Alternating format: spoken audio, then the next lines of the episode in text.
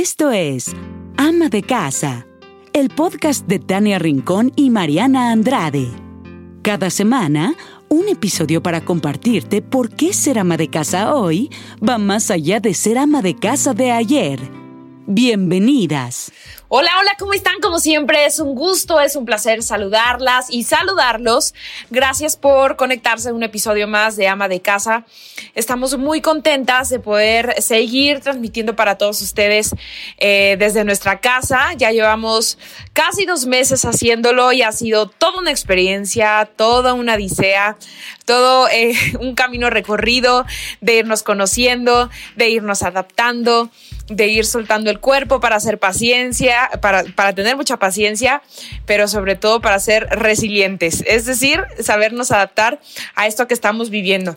Y hoy tenemos un tema muy especial que es mi familia y la comida. Pero antes de entrar en materia, saludo como siempre con mucho gusto a mi querida Mariana. Mariana, ¿cómo estás? ¿Cómo ves a panza? Amiga, ay, va creciendo y creciendo. Yo estoy bien, ¿cómo estás tú? Te hablé como hasta chiqueada, te hablé chiqueada, así sí. de ¿cómo estás? Sí, exacto, como niña chiquita, niña chiquita embarazada.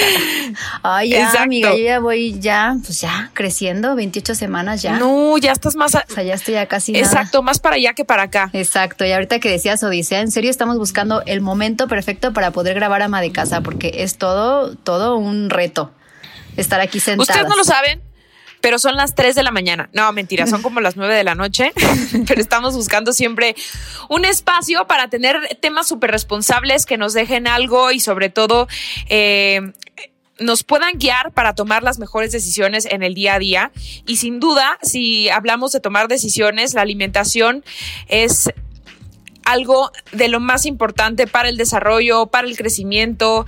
Eh, para un tema personal eh, con nuestra familia, eh, a la hora de la comida se pueden eh, como que envolver muchos momentos, ¿no? De, de, alegría, de diversión, se convierte en un encuentro ansiado por todos los integrantes de la familia o no, ¿no? Y lo vamos a, discutir con nuestra experta que nos va a saber guiar mejor, pero este es simplemente como un grito de auxilio, como cualquier mamá puede tener, Mariana, y, y yo en mi caso de repente Utilizo el postre para que Patricio coma y no sé si es lo más adecuado, estoy segura que no y nos lo va a decir también eh, nuestro especialista. Así que Mariana, tú la tienes que presentar y tú también tienes que desahogar el pecho porque creo que no estoy sola en esta batalla de la comida y mi familia. No, no estás sola, amiga. La verdad es que de pronto tenemos pues esta responsabilidad, o no sé si la sociedad nos las ha dado, seguramente sí, así es, de estar pensando en si le estamos dando lo correcto a nuestros hijos, si estamos llevando el mejor alimento a nuestra casa, a la mesa donde nos sentamos todos. La verdad es que sí es un tema que, que nos aflige y sobre todo cuando nacen los hijos, el tema de qué porción les tengo que dar o no. O sea, ¿será positivo tener todos estos temas en la cabeza? Porque muy probablemente no. No lo sé. Y sobre todo, ¿sabes qué? También el ejemplo, ¿no? ¿Qué ejemplo les estamos dando a nuestros hijos que ahora está muy de moda, que los hijos nos escuchan todo el tiempo de, ay, es que estoy a dieta, ay, es que el lunes voy a empezar una dieta. Entonces los niños deben decir, bueno, pues, ¿qué es dieta? ¿De qué se, de qué se trata esto? ¿Por qué mi mamá yo no la veo? O sea, ¿por qué tendría que perder peso? Claro. Hay un sinfín de cosas que nos me interesan prohíbe, ¿no? aprender. Por comer chocolate o porque ahorita no me está dejando comer esto. O por qué me premia con comida que luego me dice que no es buena. ¿No? Que no es saludable, que eso pasa muchísimo. ¿Cómo? Dice que si como bien me va a dar un postre, pero luego cuando a mediodía le pido un chocolate no me la da porque me dice que esa no es comida sana. Ay, no, me urge, me urge que nos aclare todos. Yo no sé si estamos diciendo muchas aberraciones o no, amiga, pero sí, mejor vamos a presentar a nuestro especialista, que además lo primero que tengo que decir es que igual que todas nosotras es mamá, es mamá de cuatro hijos y bueno, ella es nutrióloga, habla muchísimo, la pueden encontrar en Instagram como arroba Raquel Lobaton y habla muchísimo sobre la nutrición incluyente. A mí me encantaría que, pues nos acercara a estos términos. Está dentro de esta filosofía eh, salud en todas las tallas y dentro de un movimiento eh, antidieta. Yo creo que ella nos los puede explicar mucho mejor. Ella es Raquel Lobaton. Muchísimas gracias por estar con nosotros, Raquel. No, hombre, gracias a ustedes, Mariana, Tania, un placer estar aquí. Les agradezco muchísimo la, generosidad de haberme invitado a este espacio y pues de poder llevar eh, mi voz a otros espacios por medio de ustedes. Es un placer tenerte, Raquel. Muchísimas gracias. Un placer y seguramente ahorita nos escuchaste decir eh, muchas aberraciones o no. Yo no sé, Raquel, y de verdad eh, me encanta tenerte aquí porque tu Instagram me motiva muchísimo. Me gusta muchísimo todo lo que escribes. Yo espero que podamos hacérselo llegar a muchas amas de casa que nos están escuchando. Y como principio creo yo que, algo que, nos tenemos que quitar la duda es, es muy simple la pregunta. ¿Qué es una dieta? ¿Qué es la dieta? Ok. Bueno, mira, la palabra dieta, eh, estrictamente hablando, etimológicamente hablando, es el conjunto de alimentos que comemos en un día. Sin embargo, coloquialmente hablando, en esta cultura, dieta ha pasado a ser sinónimo de una alimentación restrictiva, es decir, de comer menos de lo, que, mi cuerpo necesita con la finalidad de perder peso. Entonces, cuando hablamos de hacer dieta, estar a dieta, estamos generalmente refiriéndonos a eso, ¿no? A que estamos restringiendo nuestra alimentación, estamos dejando de comer o ciertos alimentos o estamos recortando las calorías que ingerimos con el propósito, de, el propósito de perder peso. Aunque nuevamente, como te digo, desde el punto de vista etimológico sería el conjunto de alimentos que consume cualquier persona en un día. Ahora, Raquel, tú como te hemos podido eh, seguir a través de tus redes sociales, tienes como muy clara y muy presente esta bandera de pues la antidieta. Cuéntanos por qué te inclinaste por esta corriente y sobre todo qué es la antidieta. Sí, ok. Bueno, pues mira, muchos años, más de prácticamente 20 años, fui una nutrióloga convencional, esto lo, he platicado varias veces, porque así nos educan a las nutriólogas, eh, en el sentido de que las formaciones profesionales están completamente centradas en el peso. ¿Qué quiere decir? Que se nos, eh, se nos instruye o se nos educa para... Eh, hacernos pensar que uno de nuestros mayores propósitos como nutriólogas o como mayores funciones es, hoy lo digo entre comillas, ayudar, porque no creo ya que sea una ayuda, a la gente a perder peso por medio de una dieta. Eh, trabajé bajo este paradigma por 20 años, como bien les dije, y, lo que me empecé a dar cuenta poco a poco, eso fue un proceso, no fue fácil, no fue de la noche a la mañana, pero me empecé a dar cuenta que las dietas no funcionaban en el largo plazo, que de por sí mucha gente desde el principio no podía perder el peso que quería, incluso haciendo la dieta, pero aquellos que sí lograban después de grandes esfuerzos de perder el peso, tarde o temprano, sí o sí, recuperaban el peso perdido, volvían a mí dos años y medio, tres años después, cada vez más frustrados, cada vez con más eh, lagunas mentales con respecto a, la alimentación, más mitos, cada vez con más miedo a comer, con una peor relación con la comida y con una peor relación con su cuerpo. A raíz de ahí es cuando empiezo a percibir y a, sentir que algo no funciona ya y, empiezo a, sentir que ya no puedo seguir yo en, esto. De hecho, estuve a punto de cerrar el consultorio y afortunadamente me topé eh, con el movimiento Salud en todas las tallas. Es, por sus siglas en inglés es HACE, que es Health at Every Size, y lo pueden googlear. Es un movimiento conformado básicamente por nutriólogas como yo, eh, con mucha fuerza en otros países, en Estados Unidos, Canadá, Australia, Nueva Zelanda, tiene mucha fuerza.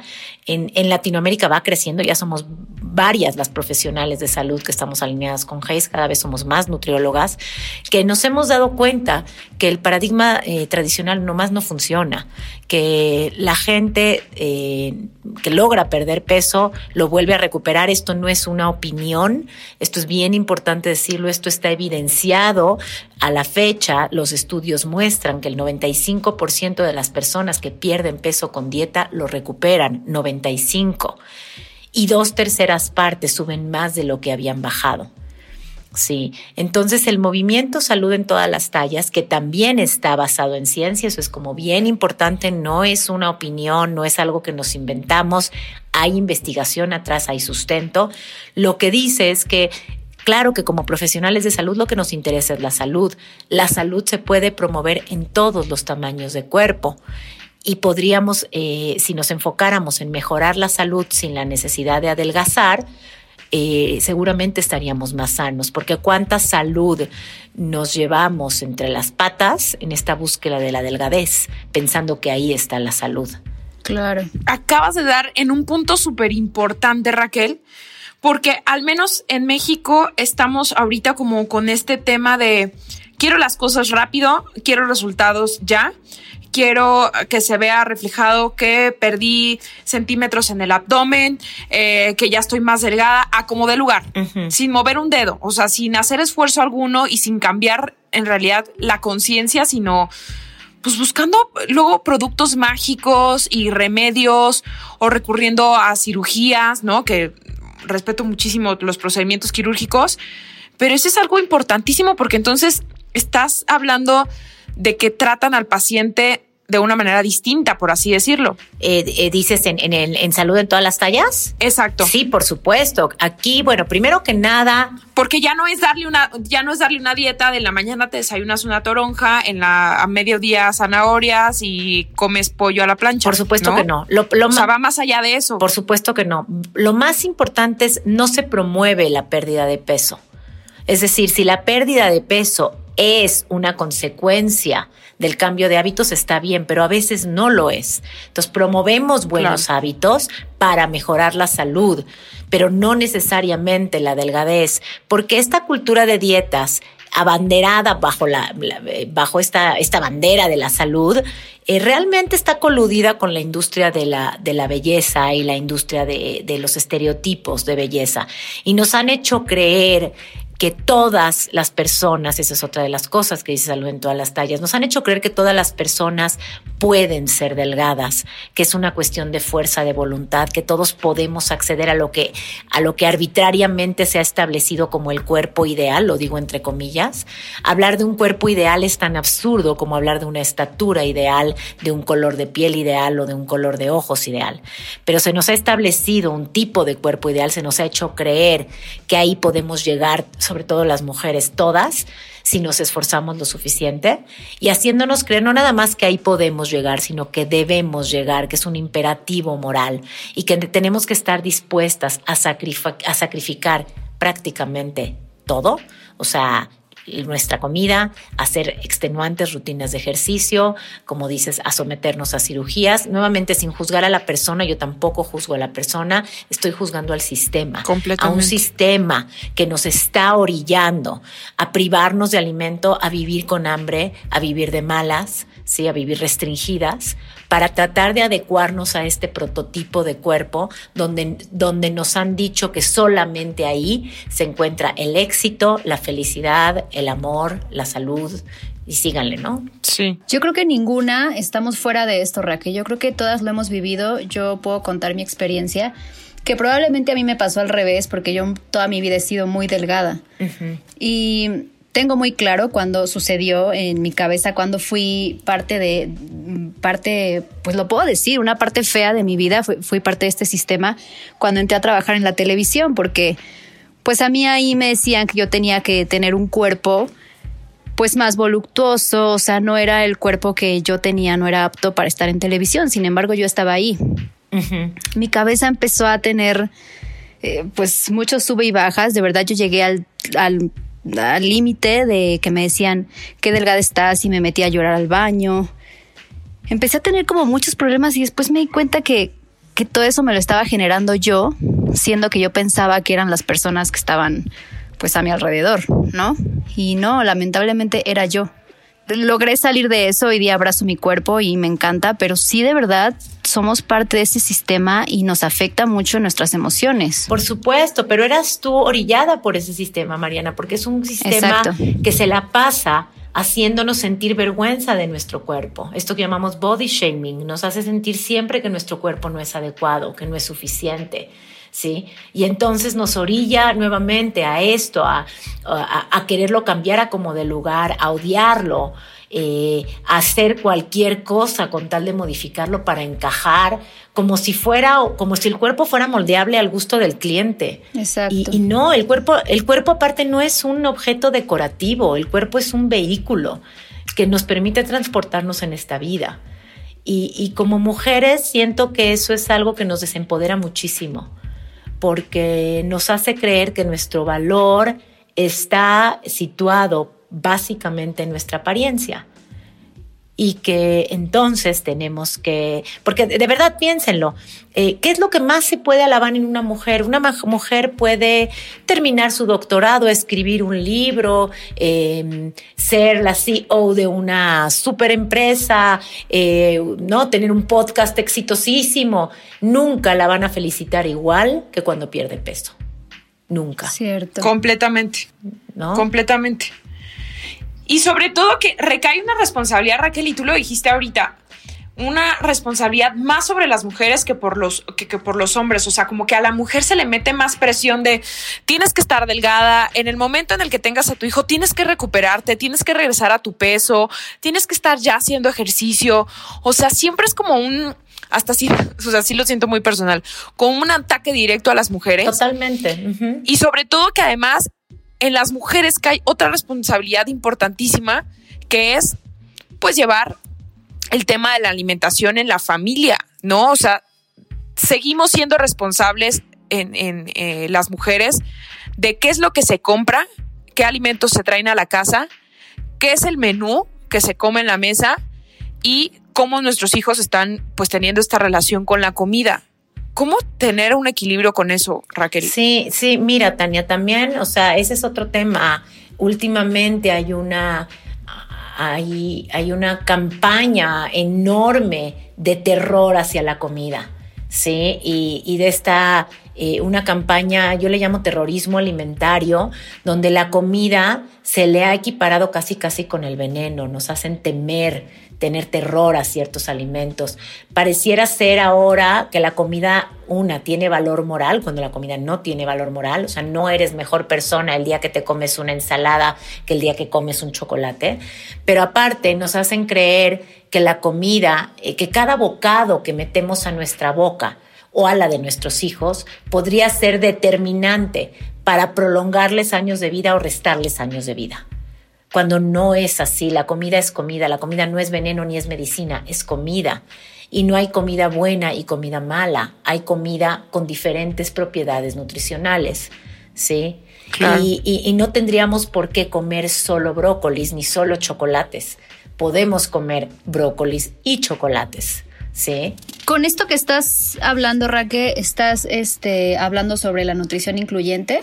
Pues mira, nutrición incluyente es como, es mi marca, digamos, y, lo que yo trato de conjuntar en, mi trabajo son tres cosas fundamentales. Trabajo bajo tres pilares. Uno es la eh, salud en todas las tallas, que es este movimiento del que ya les hablé. Otro es la alimentación intuitiva, que ese es el modelo de alimentación que yo trabajo, que es un modelo que no, eh, lo creo yo, sino es un, modelo creado en 1994 por dos nutriólogas americanas. Está el libro y está también basado en ciencia y que el modelo de alimentación intuitiva lo que pretende es que volvamos a comer de manera intuitiva como cuando éramos niños. Eh, las que nos están oyendo acá y tienen hijos pequeños, observen a sus niños de 2, 3, 4 años. Son comedores intuitivos.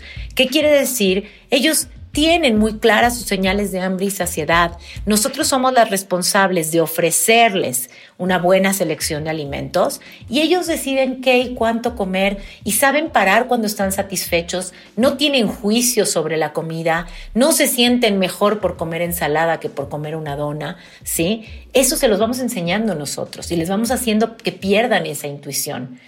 Cuando nuestros hijos eran lactantes, por ejemplo, eh, nadie duda de las señales de hambre y saciedad de un lactante. Sería absurdo que una mamá a media tetada, ¿no? Le está dando pecho al bebé y diga, no, ya fue demasiado y, te quito. O al revés, ¿no? No comiste, no, no, no, a fuerzas te doy más. Pero ¿por qué cuando empiezan a crecer empezamos a desconfiar de estas señales? Cuando el niño dice, ya me llené y le decimos, no, no puede ser, tres más y no, no te paras de la mesa. Y entonces estamos enseñando al niño a no escuchar a su cuerpo, ¿sí? El niño dice, ay, espérame, entonces esto que estoy sintiendo mi mamá dice que no es saciedad.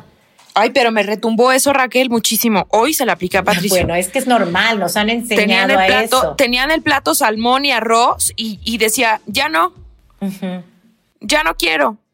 Yo no, mi amor, tres cucharadas más y ya. Y es que eso nos enseñaron, Tania, pero hay que de verdad abrir los ojos y darnos cuenta por qué nosotras creemos que sabemos cuánto le cabe o cuánto necesita. Pero a ver, por ejemplo, aquí sí ayúdame en este caso muy práctico. Me la aplica Patricio, porque ahorita ya tiene tres años. Entonces me dice, ya no quiero, estoy satisfecho. Se levanta de la mesa y me pide que le dé un chocolate o que le dé gomitas o que quiere una galleta. Entonces, a ver, yo te o sea, ya no quieres esto, pero sí quieres yo lo te otro. pregunto a ti, Tania, ¿tú alguna vez has ido a comer a un restaurante riquísimo y dices, ya me llené, ya no quiero? Y te dicen, ¿y señora quiere postre? Y le dices, sí. Sí, o sea, suelo, sí, completamente. O sea, lo que hago es como ahorrar, o sea, como guardar un cachito para el pero postre. Tú tienes cultura de dieta ya metida en tu cabeza, o sea, pero no, no pasa un momento en que digas, ya me llené y de pronto dicen, ¿y no quieres postre? Ay, sí se me antoja. También a los niños les pasa. Sí. Claro, ya se llenó de comida, ya, ya no quiere salmón, o sea, su cuerpo ya no quiere más salmón y arroz, pero sí quiere un postre. Fíjate que aquí, ya. aquí Raquel me brinca mucho eh, pues mi tema, lo que les contaba hace rato que yo pasé por este proceso donde pues me veía al espejo, no me gustaba, mi imagen corporal estaba estaba distorsionada totalmente y yo muchas veces me puse a pensar como que me iba al pasado y decía, ¿habrán sido responsables mis papás de algo de, de esto? Y la verdad es que no, yo tengo muy claro que fue desde que entré a la televisión.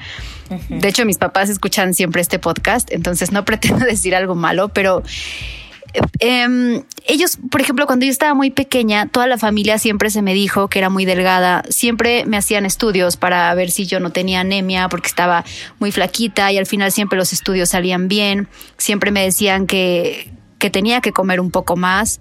Eh, como que ya decían, bueno, es que a lo mejor su estómago está muy chiquito, pero siempre era este tema de tienes que comer más, come bien. Cuando me fui a vivir sola era muy insistente mi mamá de come bien, no dejes de comer. Y es que es nuevamente esta parte de que no, no nos han enseñado a no respetar la diversidad corporal.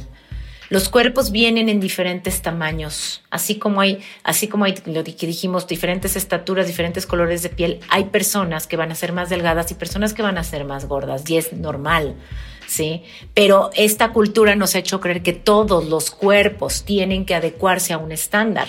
Y entonces a ti, que tú estabas por abajo del estándar, no de manera intencional, pero sí te hicieron esto que se llama body shaming, o sea, te hicieron sentir vergüenza de un cuerpo tan delgado y te hacían creer que tú tenías que modificarlo comiendo más. Mientras que aún... Exacto, no los...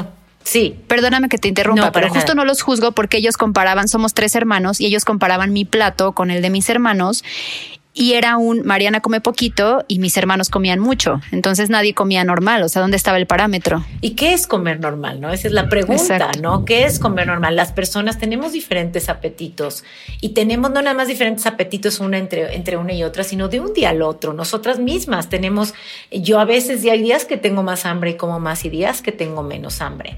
¿sí? Y de eso se trata la alimentación intuitiva. La alimentación intuitiva se trata de cada quien conectarse con su sabiduría interna porque la tenemos para tomar las decisiones de qué y cuánto comer.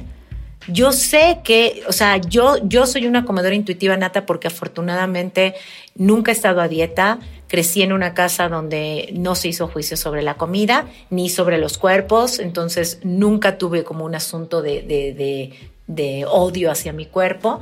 Y hoy te lo digo, yo tengo hambre, como, sé parar cuando estoy satisfecha. A veces como un poco más allá del, del satisfecho y no pasa nada, ¿sí? Hay días que como más, hay días que como menos. Pero fijémonos, así son los niños, así quizás Tania es Patricio todavía, ¿no? Hay días que te come más, días que come menos, días que quiere el postre y días que no.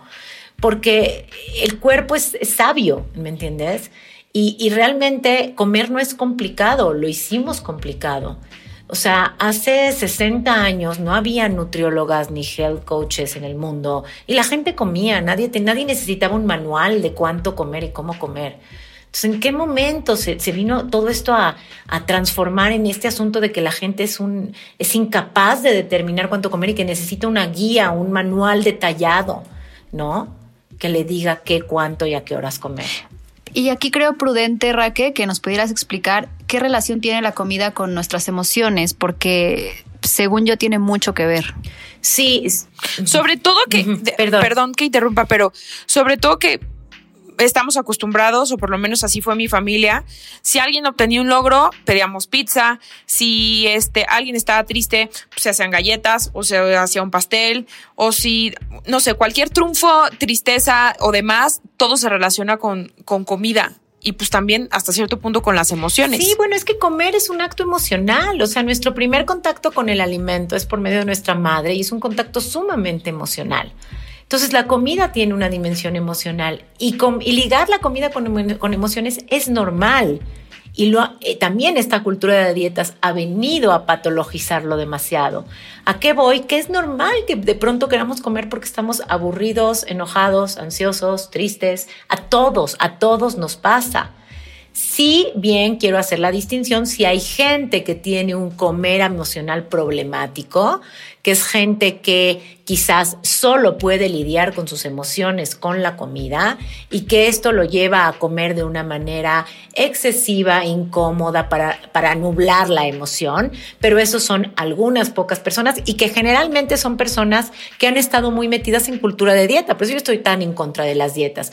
Los que tienden a refugiarse mucho en la comida para las cuestiones emocionales es la gente que ha vivido a dieta y que ha vivido a restricción, porque la comida ha sido ese, eso prohibido, eso restringido entonces me consuelo con eso que normalmente me prohíbo. Pero la gente que generalmente no hace dieta, pues sí, sí hay cierto comer emocional y es normal. O sea, yo les pregunto a ustedes dos, ¿han comido porque están tristes? Sí, Todo el tiempo. yo también. ¿No han comido porque están y aburridas? En esta cuarentena ni me digas. Sí, también. Y hemos comido porque estamos enojados. Sí, todo el mundo ha comido por emociones. Entonces, no somos una especie de robots que nada más tenemos que comer cuando aparece cierto nivel de hambre y parar en cierto, que en cierto nivel de saciedad, que eso es un poco lo que la cultura de, las dietas nos hace creer, que tenemos que meter aplicaciones, cálculos estrictos de cuánto comer, qué comer. Y es esta restricción justamente las que la que nos provoca esta obsesión con la comida. Porque es la restricción la que causa esta sensación de no poder parar con la comida. ¿Qué voy con esto? Si yo sé que tengo prohibidas las galletas, que son un alimento prohibido, y eso vamos a, extrapolarlo incluso a los niños, ¿no? Niños o adultos. No puedo galletas, no puedo galletas, no puedo galletas. El día que tengo oportunidad de comerlas, quiero comer 15, porque es, la última vez en mi vida que las voy a comer, porque mañana me las vuelvo a prohibir. En cambio, cuando yo sé que puedo galletas, siempre, ahí están, tienen el mismo valor moral que la lechuga. Yo las puedo comer cuando quiera. Esas galletas dejan de tener poder sobre mí y soy capaz de comerlas cuando se me antojen, ¿sí? Y puedo comer dos y seguir con mi vida porque sé que si quiero más al rato ahí están. Híjole, aleluya. Oye, Raquel, y justo tiene todo que ver con, con esto que te queríamos preguntar porque ay, ahora hay esta tendencia de gluten free, este, harina de almendras o el azúcar es mala o no le dé chocolates a tu hijo. Hay un sinfín, ¿no? Como de, de nuevos temas en la crianza y sobre todo en la alimentación. No sé si es moda, va a pasar, no va a pasar, pero ¿cómo dejamos de satanizar a los alimentos? Sobre todo como mamá, o sea, tú eres mamá de cuatro hijos, Mariana próximamente dos, yo de uno. ¿Cómo dejamos justo de satanizar alimentos, ciertos bueno, alimentos. Primero que nada, entender que si esto es una tendencia, es algo que se llama salutismo.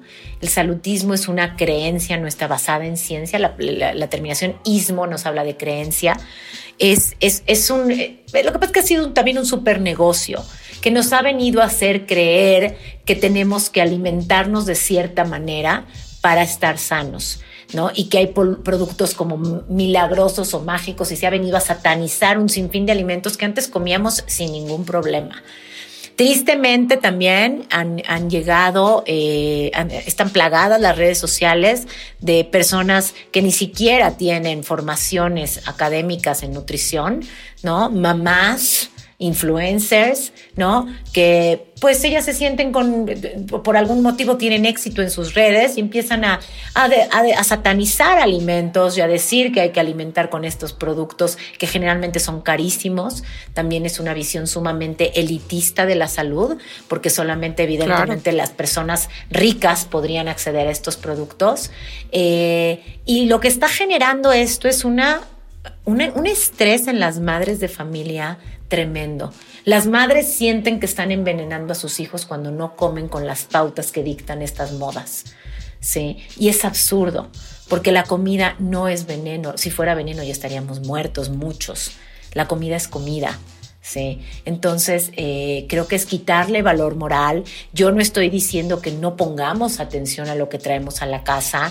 Hay que traer dentro de nuestras posibilidades, porque cada quien tiene posibilidades distintas, alimentos variados, incluir granos, frutas, verduras, proteínas, también postres, por supuesto, sí y ofrecer una buena variedad de alimentos, pero sin, sin atribuirles valor moral ni, ni sin este pánico, porque de verdad pareciera en serio que si, si comes cada bocado que metes a la boca, ¿no? Si lo que metiste a tu boca fue kale o fue quinoa, ya prolongaste, ya vas a vivir dos años más. Y pareciera que si lo que metiste fue unas gomitas, no hombre, ya te vas a morir dos años antes. Es absurdo. La salud está determinada por un una gran cantidad de factores, la mayoría fuera de nuestro control. Incluso la OMS lo tiene en su página. Solo el 25% de nuestra salud podría estar determinada por elecciones individuales, por lo que llamamos comportamientos de salud. Dentro de ese 25%, no, no, no solo entra la comida, también entra el ejercicio, entra nuestros patrones de sueño, entra este, si fumamos o no fumamos, si tomamos alcohol.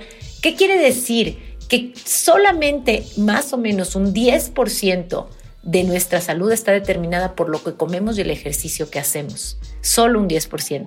Lo demás tiene que ver con otros factores, con nuestro acceso a servicios de salud, con factores ambientales, por ejemplo, ahorita el virus, ¿no? El virus está allá afuera, por Dios, nuestra, nuestra salud está en peligro. Comamos pepinos o comamos donas. O sea, no nos, el pepino, la, la espinaca no nos va a salvar de un virus.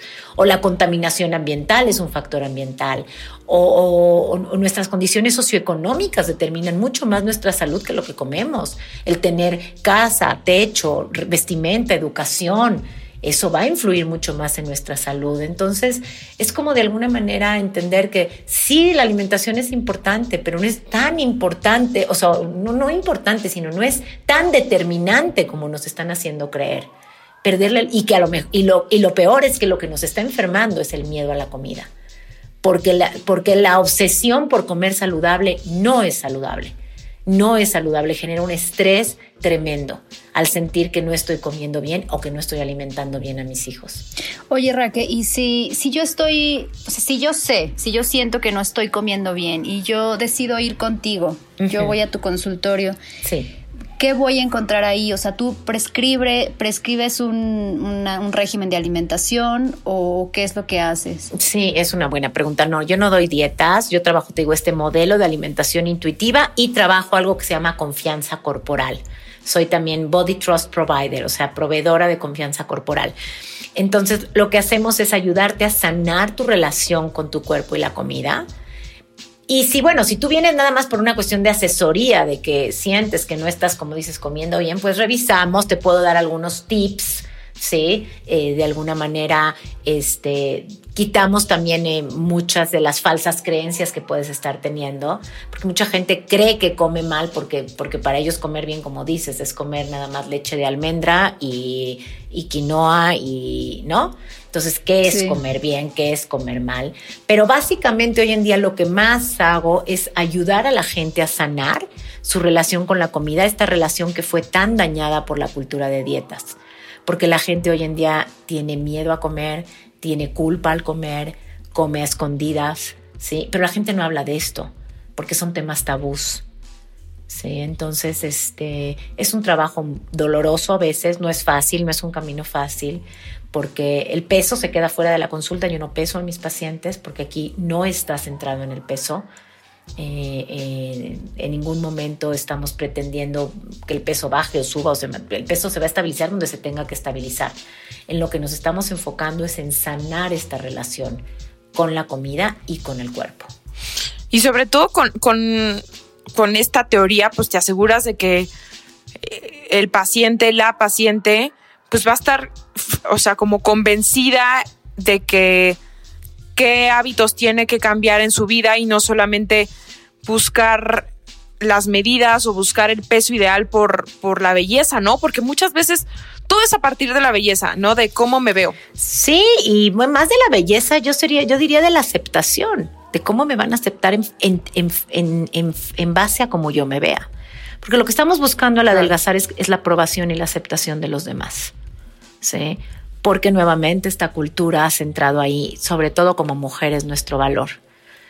Entonces, este, sí, básicamente aquí no es un camino fácil, ¿eh? No es un camino fácil porque salirte de cultura de dietas, renunciar a esta persecución de la delgadez, eh, aceptar que a lo mejor ese cuerpo delgado que te prometieron tantos años no va a llegar. Y yo digo, si hubiera, si, si, si, a lo que voy es, si las dietas funcionaran, ya habrían servido, bastaría con hacer una. ¿Por qué cada primero de enero tendrías que poner en tus propósitos bajar de peso? Ya habrían servido. Volver a empezar una dieta es como meterte a ver una película que ya viste 15 veces esperando que acabe diferente. No va a acabar diferente. ¿No? Cada vez te, te, las cambian de nombre haciéndote creer que son la novedad y que esta sí es la buena, ¿no? Ahora el ayuno es la buena, ahora la keto. La keto, por Dios, es la Atkins, son refritos, es lo mismo no han, no han funcionado. Entonces, ¿qué es lo que queremos? ¿Población más sana o población más delgada? Porque sí se ha visto que si la gente modifica hábitos, eh, puede estar más sana, aunque no adelgace. Y modificar hábitos nuevamente, es lo que me decías ahorita, Mariana, es, pues a lo mejor me vienes conmigo y bueno, vemos que no estás comiendo suficientes frutas y verduras, metemos más frutas y verduras, pero eso es diferente a restringir, no te voy a decir quita, te voy a decir qué puedes sumar. ¿Sí? que puedes aumentar a tu alimentación. Sí. Oye, Raquel, y como ama de casa, ¿qué tan responsable soy de la salud alimentaria de, mi familia? Bueno, los padres, eh, yo diría madre y padre, somos los responsables. Eh, aquí me baso en el modelo de Ellen Satter, que es una nutrióloga y psicóloga infantil, y ella tiene un modelo que se llama la división de responsabilidades. Los padres son responsables del qué, el cuándo y el dónde. ¿Qué quiere decir? Tú, eh, o sea, los, los, los, padres, quienes, quienes sean la cabeza de familia, son los responsables de escoger qué se pone en la mesa, o sea, qué se, qué se, qué se sirve a la hora de la comida, qué se ofrece, ¿no? Y tú ofreciste salmón y arroz, ¿no? Este, tú decides el cuándo, es decir, tú estableces horarios, ¿sí? Y bueno, mientras más pequeños, eso queda más en tu control. Conforme van creciendo, pues las cosas van cambiando. Y tú decides dónde, ¿no? Nos sentamos en la mesa, todos juntos, ¿no? La, la recomendación es que sea en familia, en un ambiente relajado. Y ellos tienen dos responsabilidades, los niños. Ellos son responsables de qué comen y cuánto de lo que tú ofreciste. Ellos deciden si lo comen o no lo comen y cuánto comen. Y mi recomendación es, la comida se sirve y se acabó, no se habla de comida. La comida no es para hablarse, es para comer. Y tratamos, porque si no se vuelve un campo de batalla. ¿Sí? Y, y, realmente, bueno, conforme van creciendo los niños, pues incluso dejarlos que ellos ya se sirvan solos lo que van a comer y confiar en sus señales, confiar en que si ya no tienen hambre, se van a parar de la mesa y que si al rato tienen hambre van a comer, ¿sí? Y, quitarnos tan, tan, toda esta presión de, de, porque se ha vuelto una batalla entre madres e hijos sumamente desgastante, sumamente desgastante y que no tendría que ser. O sea, tu recomendación tal cual es, se sirve y te refieres a no se, no se platica la comida, se disfruta, es no estar con el típico ya come, te falta, no te vas a levantar de la mesa hasta que no termines ese, tipo de cosas. Pero también, por ejemplo, el, el Ay, el bro, eh, mira, él come brócoli porque es buenísimo para crecer. O sea, ya le estamos dando valor moral a la comida. O, o, de qué más no hablar. Ay, ya te serviste mucho. No, no se habla de eso. O sea, comemos y platicamos de otras cosas. ¿Sí? Y, sé que no es fácil, sé que estamos muy, muy condicionados a, a, estar contabilizando lo que comen nuestros hijos, a creer que nunca comen suficiente comida nutritiva, a creer siempre que comen demasiada comida chatarra, ¿no? Porque luego llegan conmigo a consulta y es que mi hijo come, solo come eh, dulces. A ver, bueno, vamos a hacer un repaso. ¿Qué desayuna?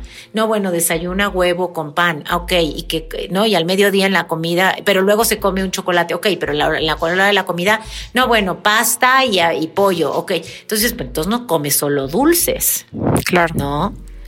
Pero ¿sabes qué pasa, Raquel? Que eh, en específico las mamás hemos encontrado como un regocijo como ver comer a nuestros hijos. Yo decía, o sea, yo decía, bueno, mi mamá, ¿por qué siempre que voy a la piedad me quiere llenar de comida? Y mira, hija, y te tengo el aporradillo, mira, hija, y te hice tortillas, mira.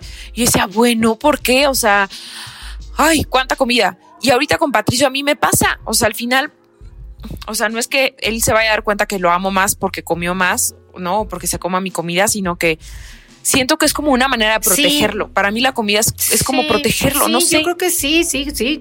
Bueno, y es que desde, desde que son bebés los protegemos y los alimentamos con el, el pecho, ¿no? O sea, sí, sí, la comida de la madre al hijo es protección. Entonces, y está bien. O sea, vamos a alimentarlos. Es nuestra responsabilidad alimentarlos, servirles los alimentos que les gustan.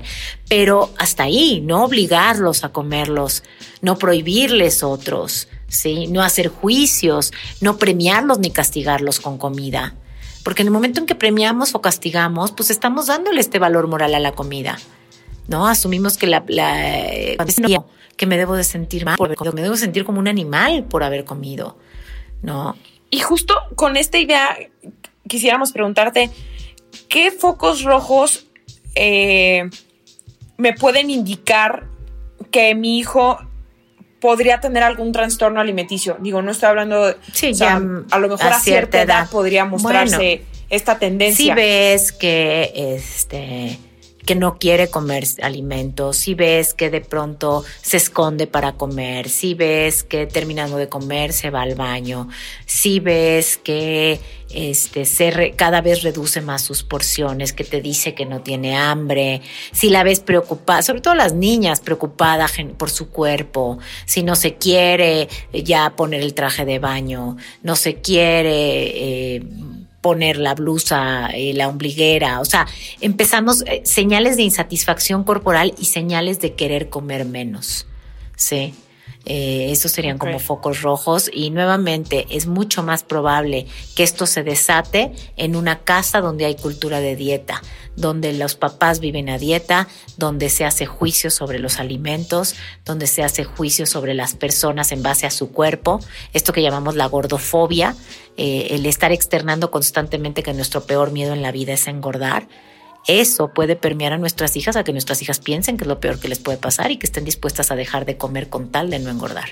Y muchas veces como mamás yo creo que cometemos el error de tu hija te dice es que me siento gordita y que le dices pues ya deja de comer chocolates, deja las galletas. Claro. Claro. En vez de tratarlo por el tema emocional, por el tema interno, nos vamos por lo externo y entramos justo en este sistema. Claro, claro. Y aparte, desde, el punto de vista de diversidad corporal, entender los cuerpos vienen en tamaños distintos, ¿no?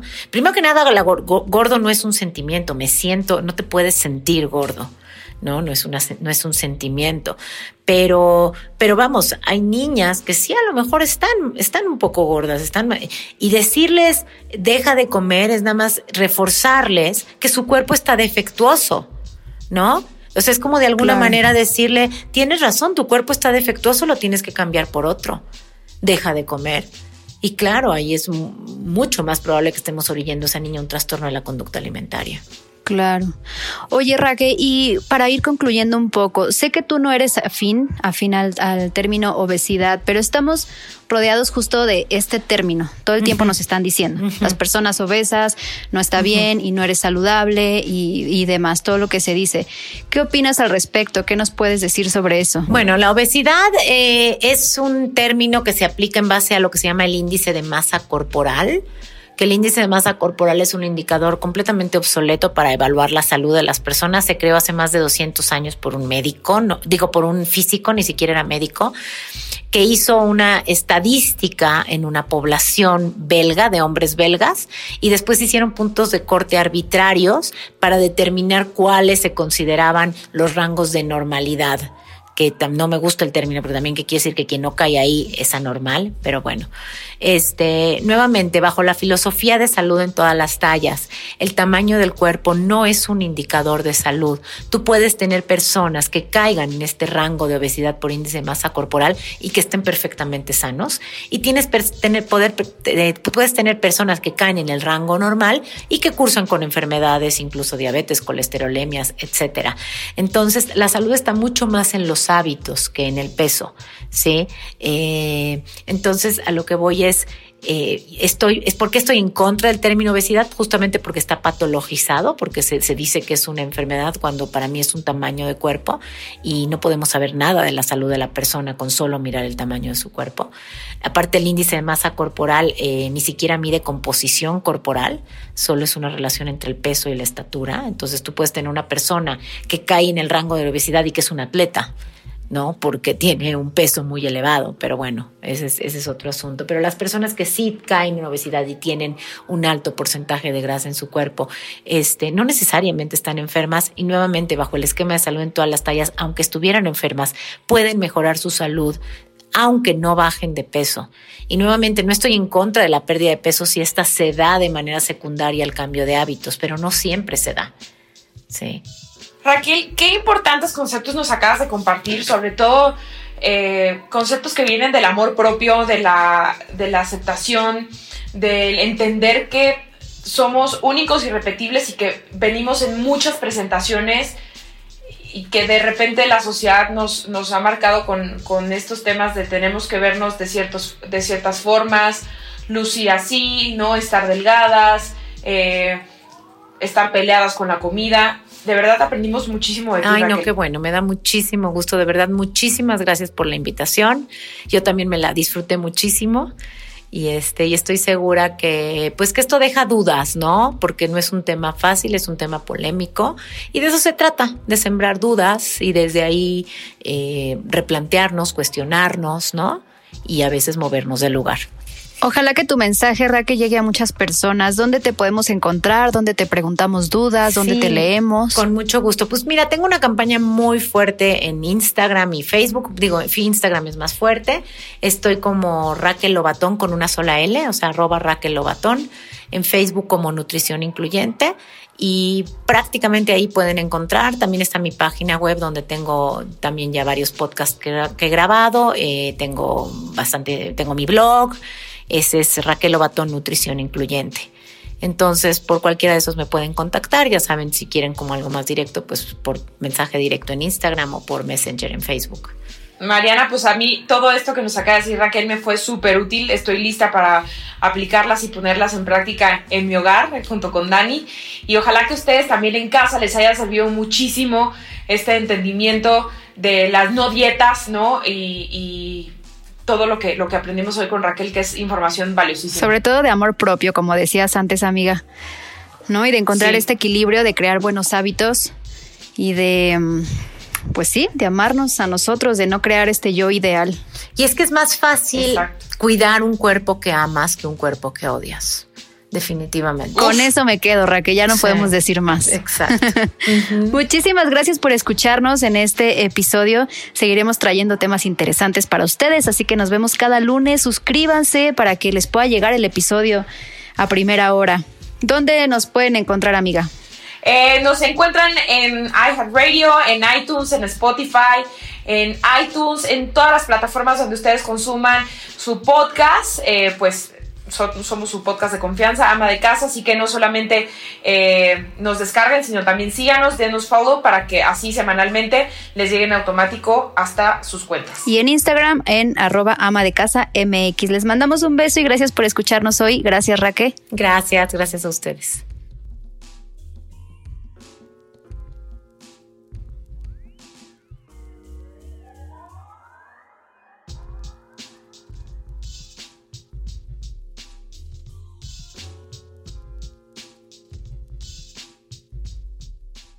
Gracias por escuchar un episodio más de Ama de Casa, el podcast para mujeres que son o serán amas de casa de hoy. Por favor, comparte, suscríbete y recomiéndalo. Nos escuchamos la próxima semana.